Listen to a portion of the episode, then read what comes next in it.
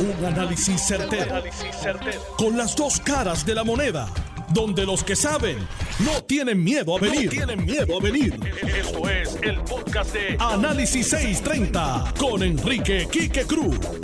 Tú estás escuchando Análisis 630. Yo soy Enrique Quique Cruz. Y estoy aquí de lunes a viernes de 5 a 7. Yo soy el orgulloso y afortunado padre de cuatro varones. Y la razón que tengo cuatro varones es porque dos nacieron de cantazo. Y yo sé que uno de ellos me está escuchando.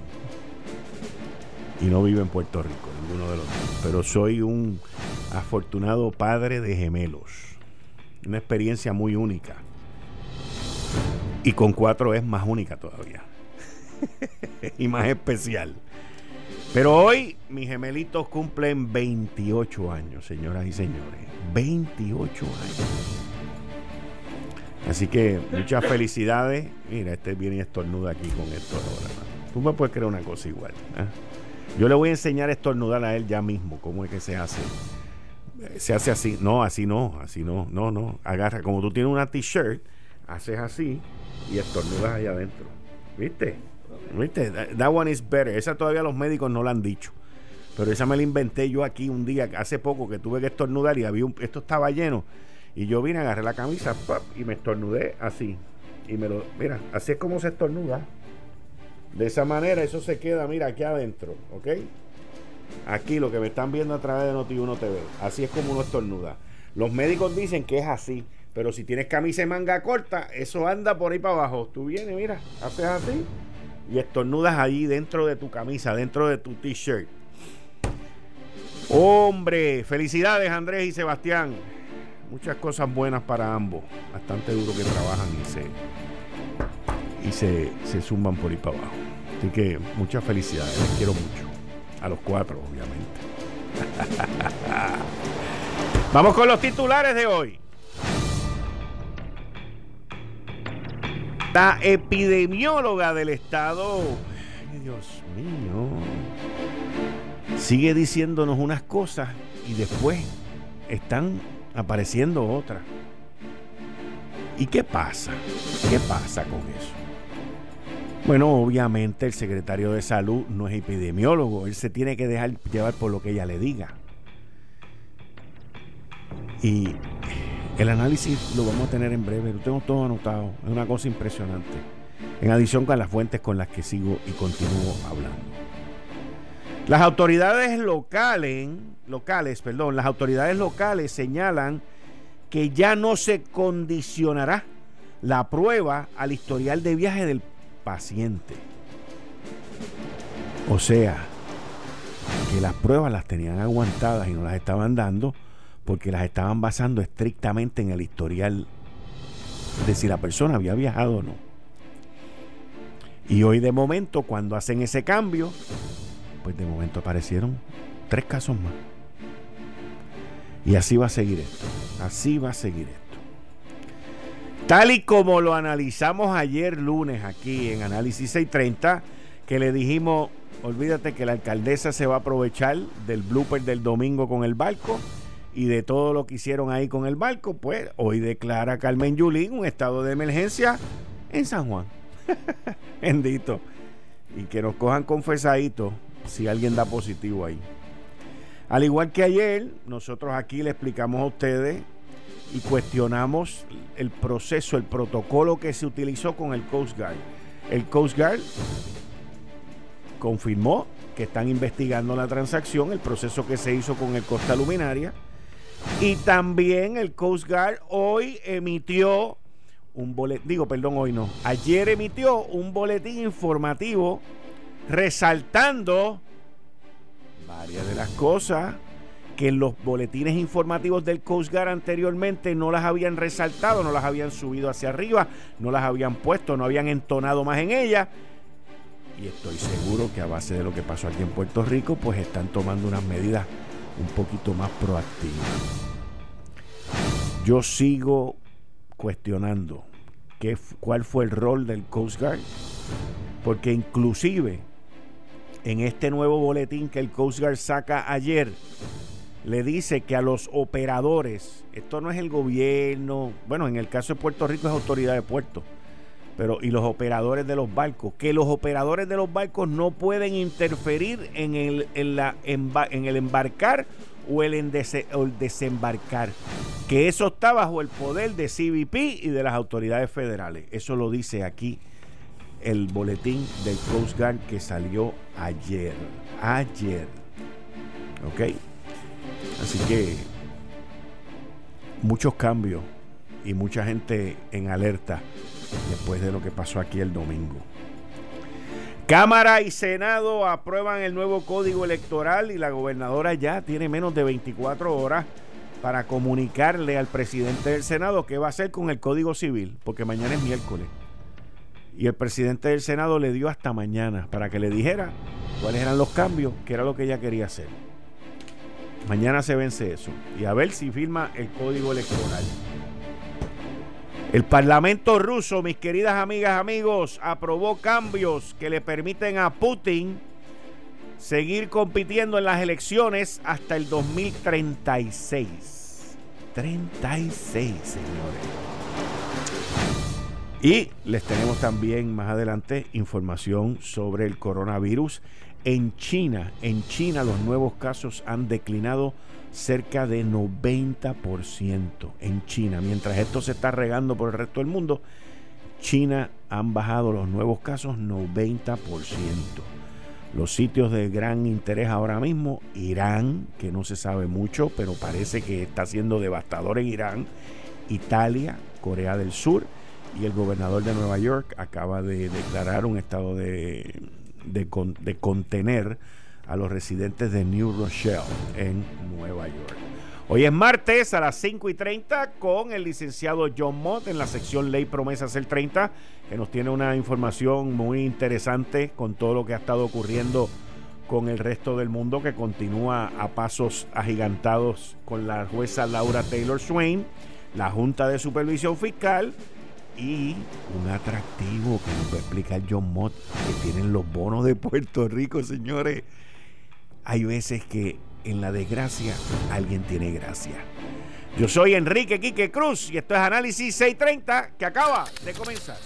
Son las 5 de la tarde en todo Puerto Rico. Puerto Rico. Hora de escuchar la evolución del análisis con el gabinete de expertos de mayor conocimiento en la radio puertorriqueña. Las fuentes más confiables. Fiscalización sin colores el Estado no puede pagar por la vagancia, el Estado no puede pagar por la ineficiencia, no puede pagar por la indecisión. Con las dos caras de la moneda, siempre en busca de soluciones. Es hora de escuchar a Enrique Quique Cruz en Análisis 630.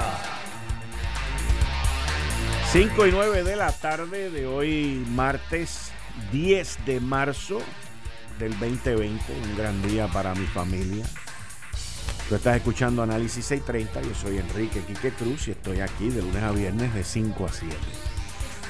Bueno, mientras más sigo averiguando, mientras más sigo investigando, mientras más sigo eh, indagando sobre este, en mi opinión fue un mal manejo, un manejo irresponsable lo que ocurrió en Puerto Rico el domingo con el barco este, más me convenzo de el, el riesgo tan grande que han puesto al pueblo de Puerto Rico.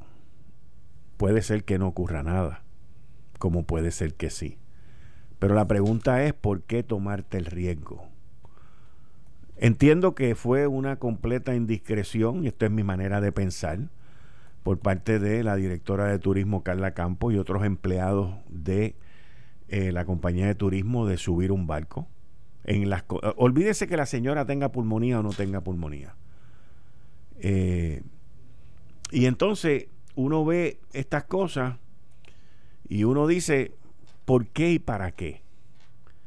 He visto alrededor de las redes, a Gelpi, por ejemplo, uno de los reporteros que dijo que veía a Carla Campo y otros que me lo han comentado también en conferencia de prensa y que se alejaban pues mira, se están alejando con razón. Se están alejando con razón y con preocupación. Y no solamente puedo culpar a Carla Campo, tengo que culpar al Departamento de Salud de Puerto Rico. Los tengo que culpar, porque ellos no han tomado ningún tipo de medida, ellos entienden que lo que ella hizo estuvo bien y que no, no hay ningún tipo de riesgo. Pues fantástico, Dios quiera que sea así. Pero eso es hasta cierto punto con la ligereza que este tema se ha tomado desde enero. Desde enero. Y ahí es donde está el problema. Vamos a escuchar unas preguntas que nuestro corresponsal Jerry Rodríguez le hizo hoy al secretario de salud y también le hizo a Carla Campo sobre una información que él tiene que se está corroborando. Vamos a ver. por favor. Sí, buenas tardes.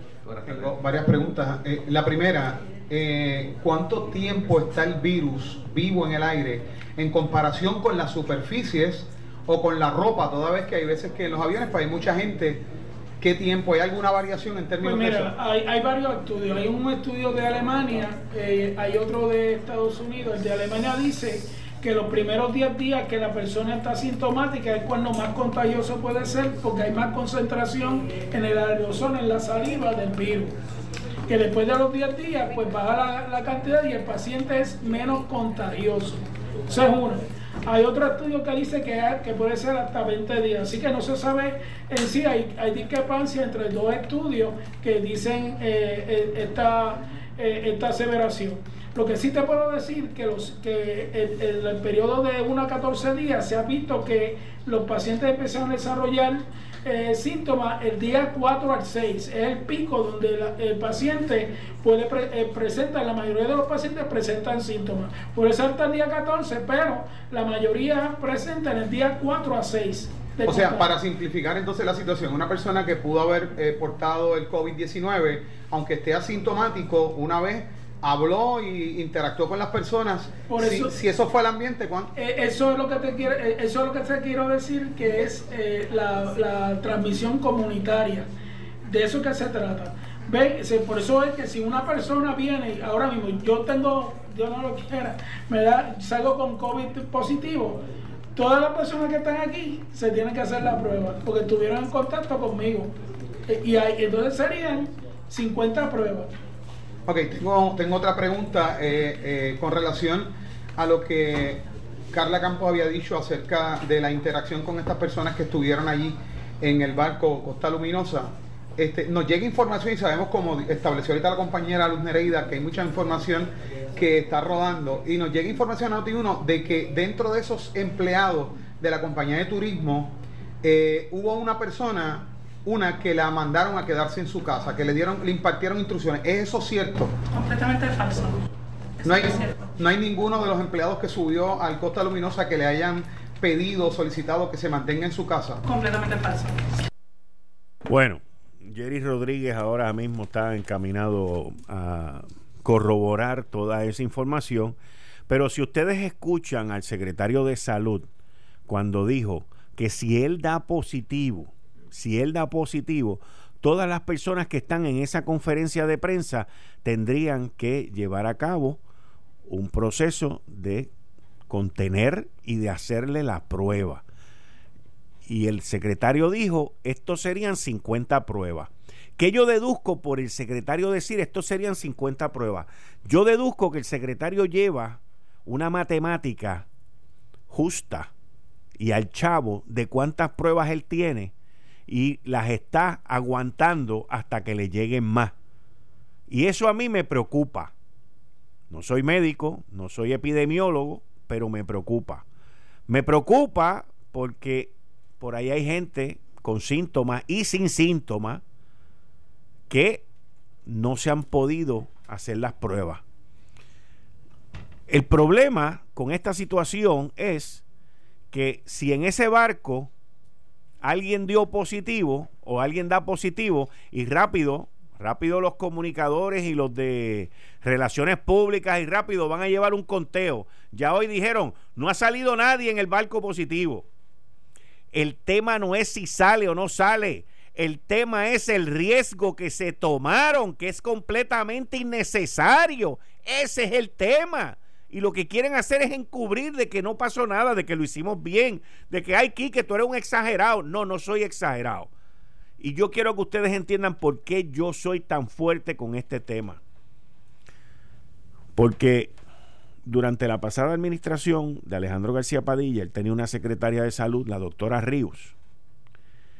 Hicieron lo mismo que está pasando. Parece que allí hay un librito para los PNP, los populares, para que sea, de que si surge una cosa como esta, eh, eh, no, no, no hay que contener la enfermedad, no hay que contener el contagio. Lo que hay que contener son las pruebas.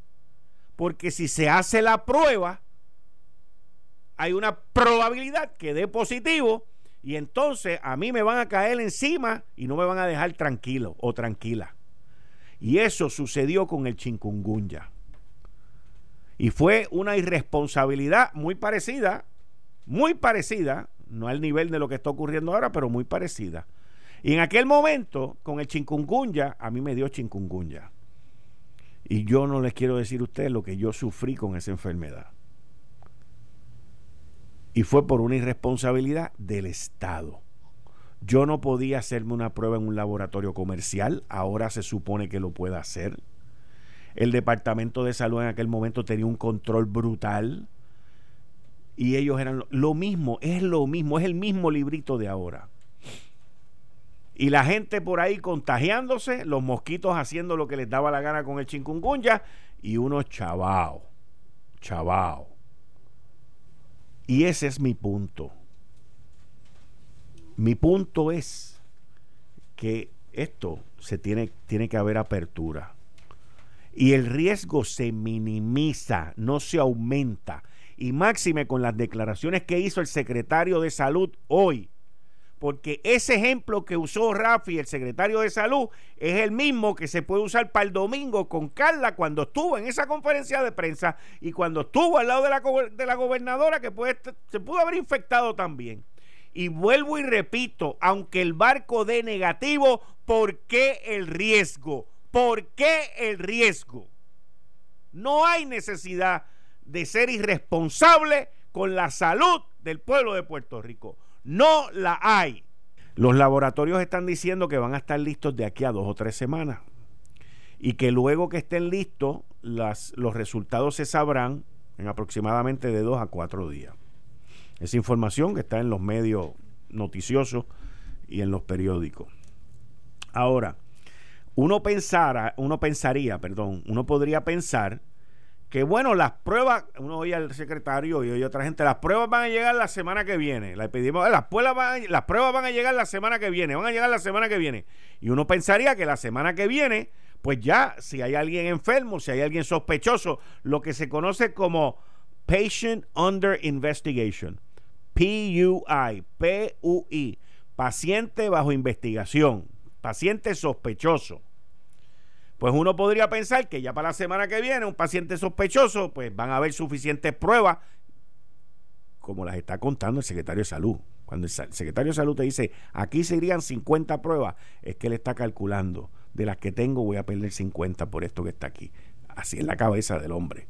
No estoy diciendo la de él, la mía sería igual también.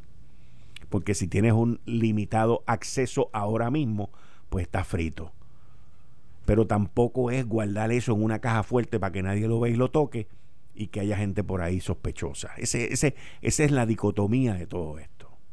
Y miren, yo sé que mucha gente, y mucha gente me dice esto, y que, y que, que descanse en paz, pero mucha gente me ha dicho, qué pena que Johnny Ruyán no está vivo. Y eso se dice por debajo de la mesa, pero mucha, mucha, mucha gente me mandan ese comentario a cada rato. Desde España, de todos lados, qué pena que Johnny Ruyán no esté vivo, que descanse en paz. Pero sí, qué pena. ¿Y qué es lo que pasa? que lo que nos van a enviar la semana que viene no son los test kits, no son las pruebas. Lo que nos van a enviar es lo mismo que le han enviado a los, a los laboratorios comerciales, que son los reactivos. Son los, le podríamos llamar los materiales y esos materiales uno tiene que prepararlos y uno tiene que desarrollar con esos materiales la proficiencia. La proficiencia de que pues usted va haciendo pruebas y va, es como calibrarlo. y las envía al CDC y el CDC luego te dice, pues mira, está bien, dale para adelante. Así es como funciona esto. Pero yo no soy el que debería de estar explicando esto, porque puedo cometer errores e informar mal, aunque estoy hablando con gente que sabe. Pero yo sigo insistiendo que la epidemióloga, el Departamento de Salud y los demás deberían de estar hablando de esto. Hoy a mí me enviaron varias personas un video eh, de Dr. C. Este Dr. C es un, personaje de televisión y lo están entrevistando en la televisión. Y él dice que la culpa de todo este revolú la tiene la prensa. Bueno, es una manera bien fácil de despachar la responsabilidad que tienen los gobiernos. Pero la realidad es que estamos en, en medio de una pandemia.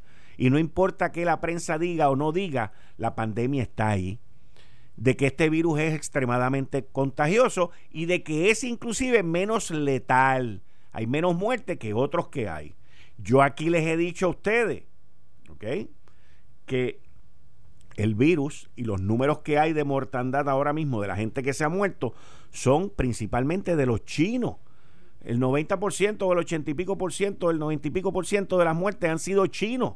Y eso tiene que ver con el sistema de salubridad de China y con cómo ellos manejaron eso allá y nosotros estamos bajo uno de los mejores sistemas, aunque el CDC también ha fallado y ha tenido sus fallas. Ayer estaba yo comparando aquí el CDC con esta crisis, muy parecido a lo que le pasó a FEMA con nosotros después del huracán María. Muy parecido. Y nosotros tenemos que tomar nuestras medidas. Y dentro de las medidas que tenemos que tomar es que no cunde el pánico, señores. De las, una de las cosas que estamos viendo en, en los medios, principalmente en los Estados Unidos, no sé si ha ocurrido aquí, es que la gente le ha entrado una furia con comprar papel de inodoro. Te hablando en serio, o sea, esto está saliendo por todos los medios en Estados Unidos, los están tan vacíos de papel de inodoro y el virus coronavirus no da diarrea.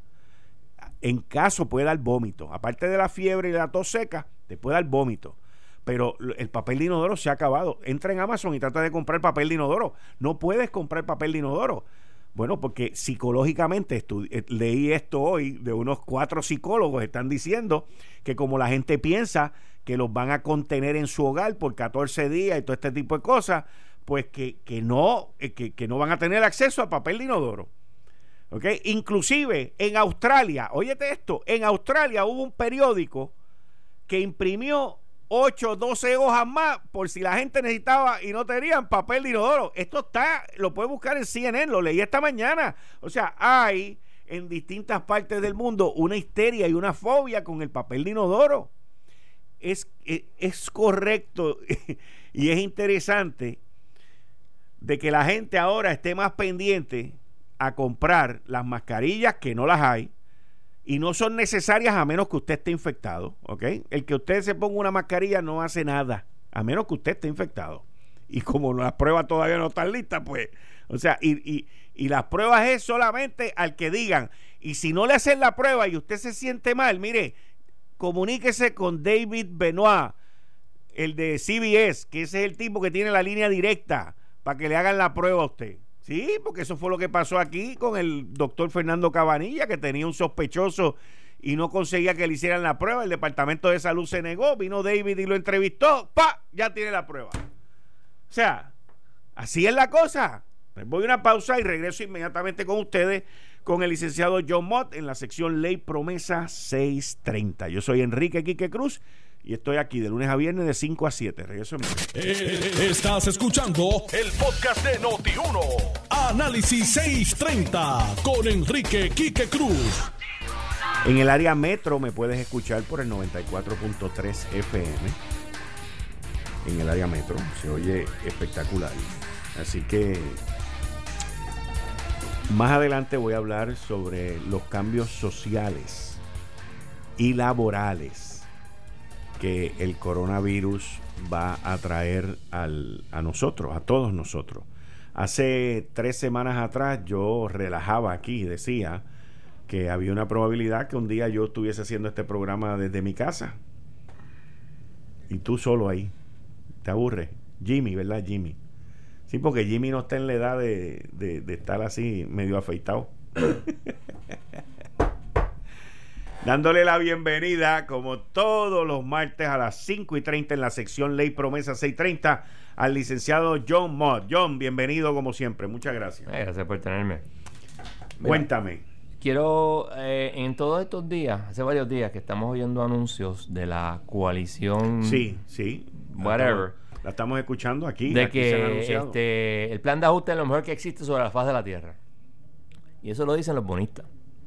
Pero entonces hay un grupo que son los acreedores no asegurados. Y te voy a dar un ejemplo. Yo tengo un cliente que se llama Servicios Integrales en la Montaña, que tiene, que es un centro 330. Un centro 330 de, de, de salud. de salud. Ellos te dan eh, servicios de salud a los médicos indigentes. En este caso específico de mi cliente, da esos servicios en la montaña donde el seten- casi el 70% de las personas son médicos indigentes. Y esos son con fondos Medicaid.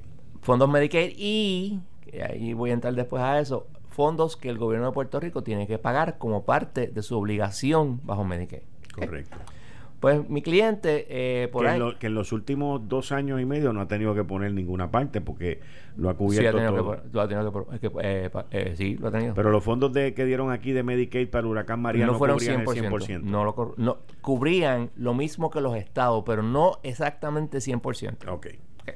El asunto es que ese cliente mío, después de mucho litigio, tiene sentencias, sentencias de 110 millones de dólares, 110 millones de dólares. que el gobierno no ha pagado. Y si el gobierno... y- y en esos 110 millones de dólares hay fondos federales. eh, lo que pasa es que son los fondos que tiene que dar el gobierno de Puerto Rico. Yo sé, pero, pero- no, no hay fondos federales. Ah, o sea que, el- que los 110 millones de dólares que le deben a él son única y exclusivamente la porción del gobierno estatal Exactamente. que no ha pagado. Exactamente.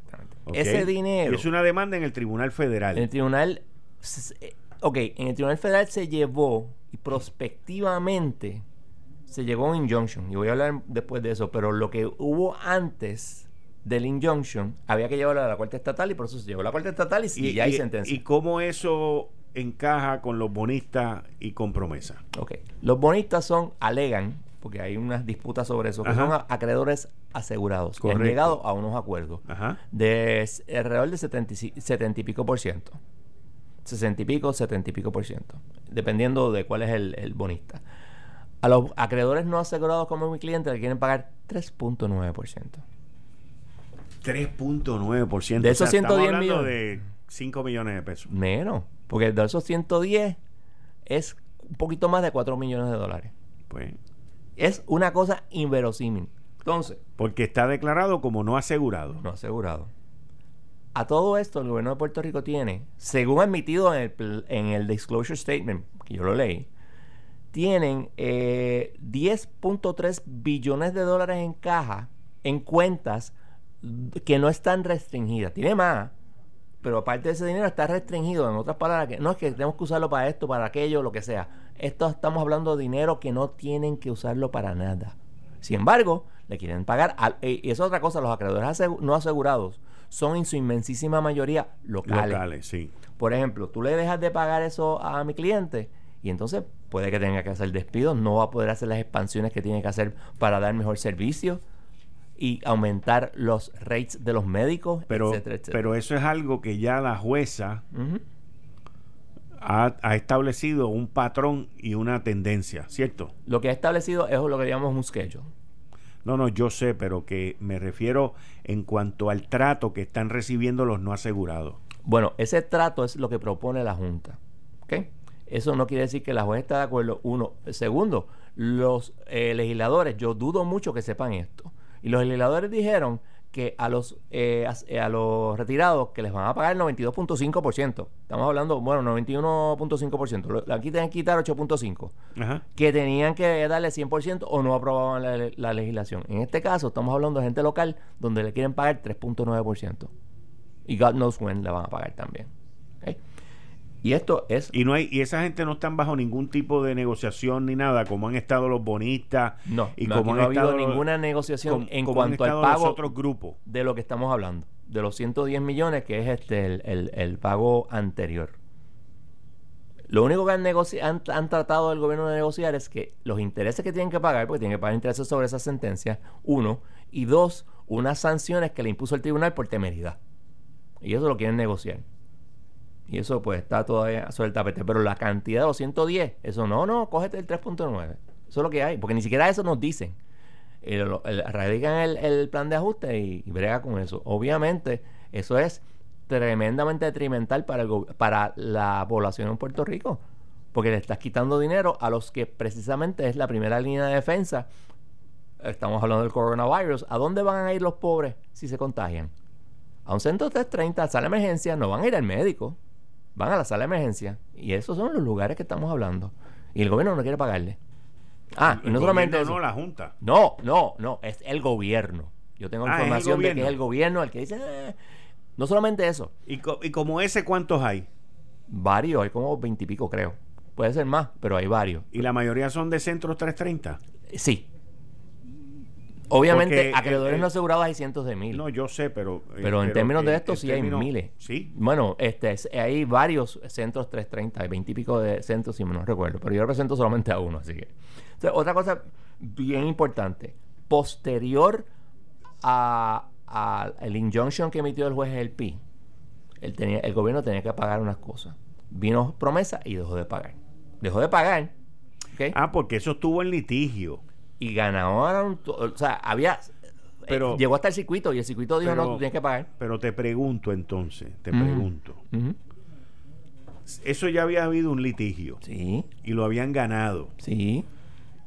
Y luego vino la ley promesa. la ley promesa y dejaron de pagar lo que tenían que pagar prospectivamente. Pero entonces esta deuda de 110 millones de Es pesos lo que era ¿es anterior prospectiva o es antes. No, es, es antes. Pero las leyes no son retroactivas. No, lo que ocurre es que esto es una cuestión de jurisdicción federal.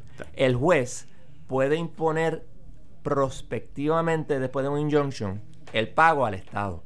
Pero lo que debe antes no lo puedes hacer en la Corte Federal porque está prohibido por la onceava enmienda. O la interpretación del primer circuito de la onceava enmienda que dice que aunque eso es a los estados, incluye a Puerto Rico. Ok. Ok, ¿qué pasa? Eso prospectivo, lo que estamos hablando de prospectivo, que dejaron de pagar, se acercaron a los centros y dijeron, mira, yo te voy a pagar de esta manera. Los centros miraron eso y mira, esto se- está razonable. Pagaron la primera vez que tenían que pagar y de ahí en adelante empezaron a pagar menos y empezaron a pagar tarde y deben un montón de dinero. Y, tenemos- y próximamente se va a radicar una moción de lift stay para eso. Porque el gobierno sigue con sus malas mañas de no pagarle a aquellos que le dan servicio a los pobres. Pero, pero si es retroactivo parte del dinero, porque es la parte de, esa parte no se puede pagar completa. No es que no si se pueda ya pagar. tienen una sentencia. Tienen la sentencia, pero bajo promesa so- eres un acreedor no asegurado. Bajo, Ah, ahora, ok, ok, ok. ¿eh? Una sentencia no es una creencia asegurada. Sí, sí, sí, sí, sí. Y eso es lo que ocurre. Entonces el gobierno quiere pagar una porquería, lo cual va a afectar enormemente los servicios que tú vayas a dar en, en la montaña, que es mi cliente, y hay otros que no son en la montaña, que van a estar afectados también. Pero pasa que mi cliente es uno de los más grandes. Y te digo, es una cosa este, espeluznante. Además, y esto es el lado, el lado de los bonistas, y lo estuvimos discutiendo tú y yo afuera, resulta que los bonos que se van a emitir en el caso del PSA, que es lo del gobierno de Puerto Rico, van a tener un interés entre 5 punto algo y 7, por, 7 punto algo por ciento. Y siguen, y siguen siendo bonos que no pagan impuesto federal. Ok, los bajitos, los de 5 punto algo, no van a pagar impuesto federal, los de 7 punto algo sí lo van a pagar. Ok. ¿Ok? Eso es la, la diferencia mayor. Pero, ¿qué pasa? Hay que entender que esos bonistas no van a quedarse con esos bonos. ¿Por qué? Uno, muchos de ellos compraron a precio más bajo de lo que van a recibir. Ajá. Uno.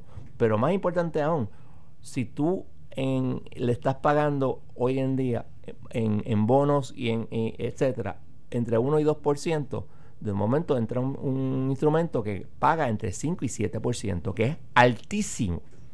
Estamos hablando de entre 5 y 7 veces lo que pagan los bonos hoy- ahora mismo. Ajá. O sea que tú, tú- si tú emites un bono de un millón de dólares, puede que tú puedas, puedas vender ese bono en más de un millón de dólares. ¿Por qué? Porque tiene un por ciento de interés alto. Y todo el mundo piensa, ah, pero eso va a haber otra quiebra.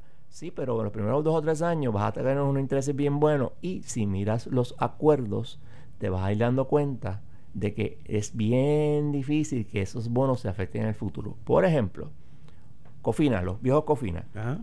la parte del IBU que va a, a Cofina es el dueño es Cofina. Ahora mismo con estos bonos van a emitir la mitad van a ser Cofina Junior y la mitad van a ser GOs. Los Cofina Juniors, ese cuarenta y pico por ciento que iba al gobierno de Puerto Rico, ¿te acuerdas que se habló sobre eso? Que iba a Sí. haber 400? Ahora va a ser de Cofina. Bajo el acuerdo. No va a ser el gobierno de Puerto Rico. Que dudo aquí- mucho que los legisladores lo sepan. Aquí hablaron de que habían 400 millones de Exacto, pesos y que razón. sobraban para el gobierno de Puerto Rico. So- muy bien dicho, sobraban, ya no van a sobrar. Ahora No. van a ir a, a pagar los bonos de, eh, de la, la deuda del gobierno de Puerto Rico. Sí, estamos hablando, vamos a bajar. Del, del gobierno de Puerto Rico te refieres a los de obligaciones generales. Lo que pasa es que el gobierno de Puerto Rico tiene obligaciones generales, PBA y tiene un par de cosas más. Pero todo eso que está bajo la quiebra de Puerto Rico, con excepción de IRS y dos o tres cosas más, que son 16 billones de dólares por cierto, pues todo eso va a ir half and half, que van a, a- a emitir un poquito más de 10 billones de dólares. La mitad van a ser este bonos GEOs nuevos, con otras restricciones lo más interesante, y la mitad van a ser COFINA nuevos. COFINA Junior. y van a ser pagados de ese dinero, ese, ese otro cuarenta y pico por ciento del 5.5 que antes iba al gobierno, ahora no va a ir al gobierno. Ok. Y eso es, yo dudo muchísimo que los legisladores sepan lo que yo estoy diciendo. Si algún legislador tiene alguna duda, me puede llamar. O sea que conseguirme a mí es fácil. Así que se los digo. Si ustedes van a pelear por los, por los este, ¿cómo se llaman estos? Los retirados, yo creo que tienen que eh, también eh, pelear por los acreedores no asegurados, que son los locales. Especialmente cuando el gobierno tiene dinero para pagarlo. Pero entonces, volviendo al tema de, de los intereses, los, los bonos de Puerto Rico, cuando esto ya acabe el plan de ajuste. Se apruebe. Si se, apruebe, sí se aprueba. si se aprueba, pues se convertirían en un método de inversión atractivo. Claro, porque vas a, por las a cobrar un montón que de chavos. tiene y por los intereses que están ofreciendo Exactamente. comparativamente con el mercado. Porque Correcto. lo que se espera es que los intereses sigan bajando. Los intereses O sea, van a el ser bajos por un el tiempo. Fed ya le metió medio punto hace poco baja, de bajón y se espera que si esto continúa, lo de El coronavirus. lo del coronavirus, pues bajen otro otro cuarto, medio punto más. O sea, Sí. que, que los bonos se seguirían convirtiendo en un en un una, un método de inversión atractivo en adición a con las salvaguardas que le están poniendo en caso de otra quiebra. Y, y es bien importante que eso es a final de año. Porque el, eh, el plan, eh, el disclosure statement, la vista es junio 3 para aprobarlo. Y la vista, las vistas, porque eso van a ser más de una, van a ser como 10 días de vista, est- están entre octubre 21 y noviembre 6 para la aprobación del plan de ajuste. Si se aprueba el plan de ajuste, va a ser como yo diría como en diciembre. Porque obviamente la juez tiene que sentarse a escribir. Y eso no va a ser sencillo. Eh, siendo eso así, eh, a final de año, pues podría estar resuelto la quiebra de Puerto Rico, uno, o podría ser desestimarse la quiebra de Puerto Rico. Porque eh, a menos que haya unos cambios garrafales, va a haber un montón de objeciones de parte de, diferentes grupos, incluyendo el mío, donde pues esto es ridículo que tú vas a pagarme 3.9 cuando tú tienes 10.3 billones de dólares en el banco. O sea, es como, literalmente, imagínate que tú, sea el, no es el gobierno, sino es un, un deudor común y corriente. Ah, yo te voy a pagar tres chavos el dólar eh, y yo tengo en el banco 10 millones de dólares. Y yo, ¿what? ¿Cómo va a ser? Eso es ilógico, pero así es. Eso es lo que pretende el gobierno de Puerto Rico porque los políticos no quieren pagar. Y eso no es la Junta, esa es la, ese es el gobierno de Puerto Rico. Ok. Así que el que tenga duda me puede dar una llamada. Ok. ¿Qué más ha ocurrido Pues en la Junta de Supervisión Fiscal? La, la Junta, pues sí, el, el miércoles pasado, que fue el omnibus, se argumentó lo de la ley 29, que es bien importante, lo de los, este, ¿cómo se llama esto? El, el que los municipios no tuvieran que pagar lo, lo de retiro. De lo que yo vi allí es altamente probable que la Junta gane. Si la Junta gana, dos cosas van a pasar. El gobierno de Puerto Rico no podrá seguir pagando eso, lo va a tener que pagar los municipios. Y yo sé de propio personal conocimiento que algunos municipios cogieron la palabra del gobierno y dijeron, nah, yo no voy a pagar nada, yo no voy a pagar nada, yo no voy a pagar nada. Y ahora tienen que pagar. Y Está no hablando de la ley 29. la 29, que es la contribución del que exime a los municipios del, del pago del sistema de retiro y del pago de Vital. Exacto. Ok. Y eso Y es un montón de que la Junta va a ganar eso, como toda probabilidad. con toda De probabilidad. lo que yo vi allí, Pero la gobernadora y los abogados, lo hablamos la semana pasada, la abogada, lo que lo, tú dijiste aquí mismo. no, la semana pasada, la anterior. Porque la semana pasada yo no estaba. Yo tenía una vista cuando- de una reunión de, ¿Verdad? de- Pero, ¿y a quién? Yo, ¿No fuiste tú el que dijiste hace dos semanas entonces Sí. que los abogados del gobierno le habían dicho a la juez, juez, si cuando vaya a tomar la decisión, si es adversa, denos dos semanas? eh, algo así. Eso sí ocurrió. Porque tú, Do- me, tú me hiciste esa historia. eh, eso yo creo que fue que lo 29. lo leíste probablemente en Twitter. Ah, eso mismo. Lo leíste en Twitter porque eso ocurrió en la vista y yo no pude venir la vez pasada. Y de hecho la vista fue en los miércoles y yo vengo aquí los martes. Y eso es cierto. El abogado le dijo, denos dos semanas para negociar. La Junta, Y la abogada tuvo que ir a donde la Junta a preguntarle, mira, ¿tú estás de Y acuerdo? la- Y la, Junta dijo que sí. Y la gobernadora también, ¿Mm? la gobernadora también dijo que, que, que, que ella quería buscar alternativas. Tiene dos semanas para buscar alternativas. Y eso no puede salir del erario público, punto. Eso es tan sencillo como eso. Fíjate que el CRIM radicó un brief of amicus curiae, interesantemente, la juez odia a los amicus curiae, pero siguen con esta vaina, diciendo, mira, es que si no lo si, si- si lo hace de esa manera, eh, eh, creo que eran 35 municipios están insolventes. Y ella le dijo, mira, eso es irrelevante a Sí. los po- al issue de los poderes de la Junta. Correcto. sí. Y tiene toda la razón. Eh, que es verdad. Sí, sí. O sea, el que no quiere entender eso está... O sea, la, la jueza ahí no está para emociones. Exacto. Y ella, yo entiendo que probablemente vaya a favor, a fallar, perdón, a favor de la, de la Junta.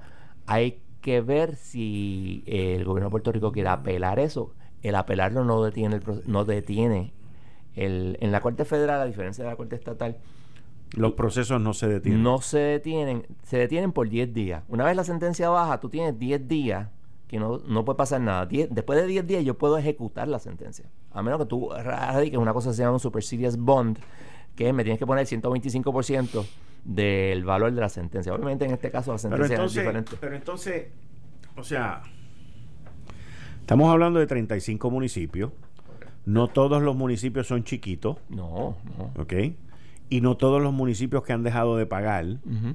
Este, son municipios pequeñitos. Mm, correcto. Yo tengo entendido Ponce. que el municipio de San Juan es uno de ellos también. No me acuerdo, pero yo sé Yo que el que más leí. debía era Ponce. No, eso, yo sé que el Ponce, Arecibo, hay varios que, que están en esa, pero eh, y esto es populares y PNP, o sea, aquí no, hay distinción de colores.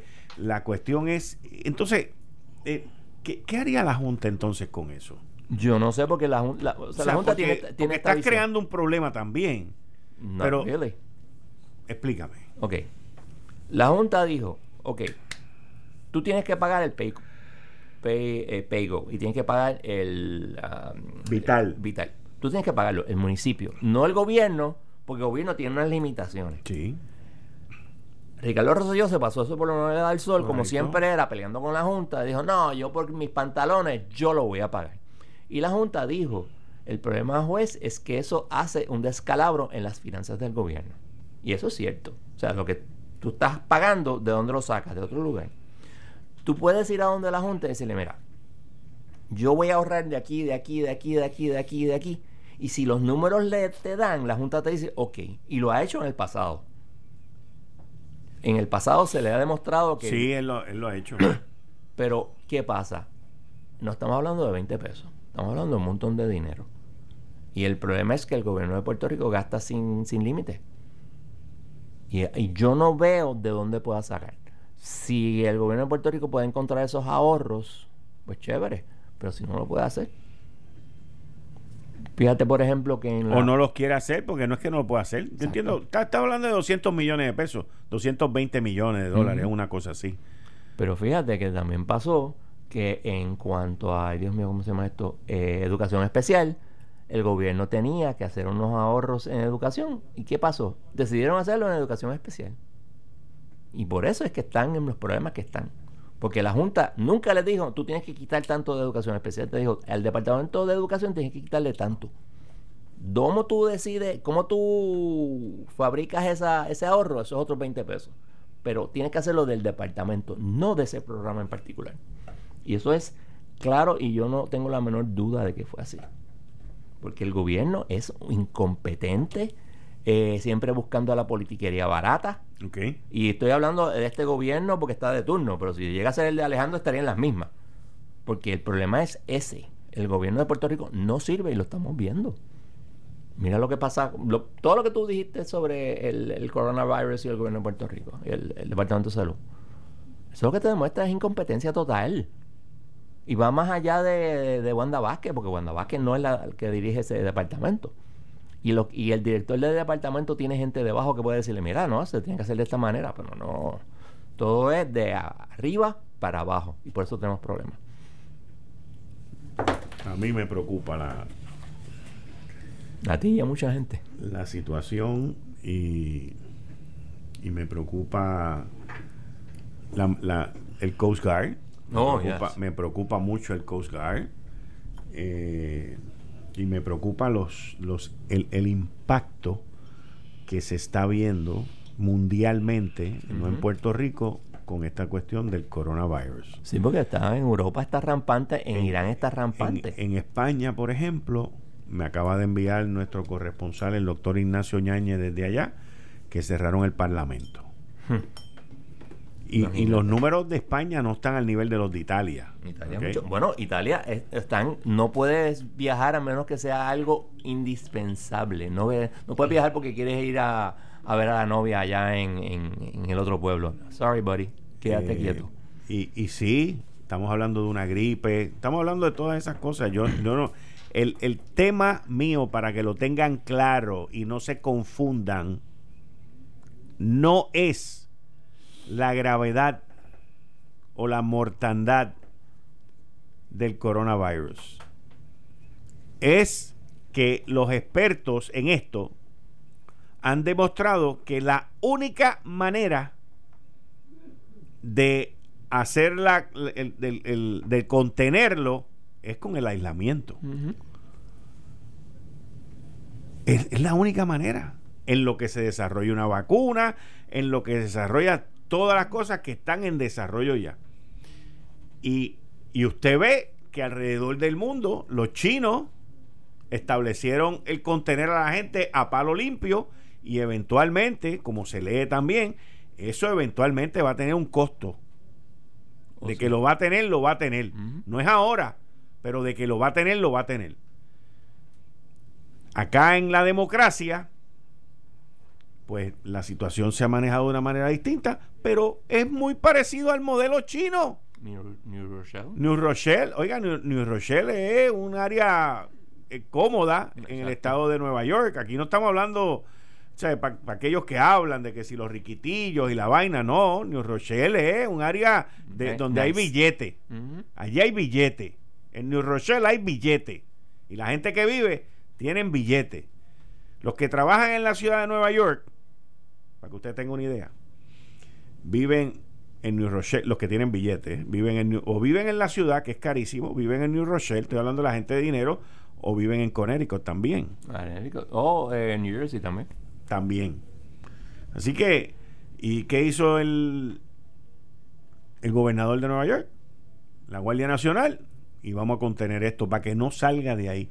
Todo tiene que ver con la, con la ciencia de que surgieron X número de casos y eso hay que contenerlo. Lo mismo que pasó en Italia, pero en Italia ahora decidieron el país completo. Cuando se suponía que fuese en una sola, solamente en el norte, en los países, en, perdón, en las ciudades del norte, pues la presión política fue tan brutal que dijo, ah, pues ahora para todo el mundo, el primer ministro. Y España va por el mismo camino, porque, vuelvo y repito, se ha demostrado que la única manera es contenerlo. ¿Y qué significa contener? Más rayo parta, contener significa no arriesgarse. No arriesgarse. Están hablando de que los restaurantes van a poder estar abiertos si hay X distancia entre los comensales. ¿Qué quiere decir? Que menos comensales pueden estar en un lugar. Correcto. Menos ingresos. Menos comida vas a vender. Y los gobiernos, el, el- el presidente Trump está hablando ahora mismo de darle un subsidio, una ayuda o lo que sea a las compañías petroleras en los Estados Unidos que estaban muy bien hasta que se desplomó el precio y no pueden subsistir. Y también se está hablando de darle un, algún tipo de, de espacio de impuestos de, de relevo de impuestos a las líneas aéreas. Porque eso e, eventualmente esto va a volver a la normalidad. Yo, yo soy de los que piensa, yo soy de los que piensa que una vez entremos en el calor, y nosotros gracias a Dios vivimos en el calor, pero una vez todos estos países entren en el calor, mayo, por ahí junio, que esto pues se aplaque y esté ya bajo control. Eso, ese es mi análisis no médico, no biológico, no patológico, no científico. Pero vamos a ver. Ese es el análisis mío, que lo único que tiene de ICO es lógico. Esto fue el, podcast de Notiuno. Análisis 630 con Enrique Quique Cruz. Dale play a tu podcast favorito a través de Apple Podcasts, Spotify, Google Podcasts, Stitcher y notiuno.com.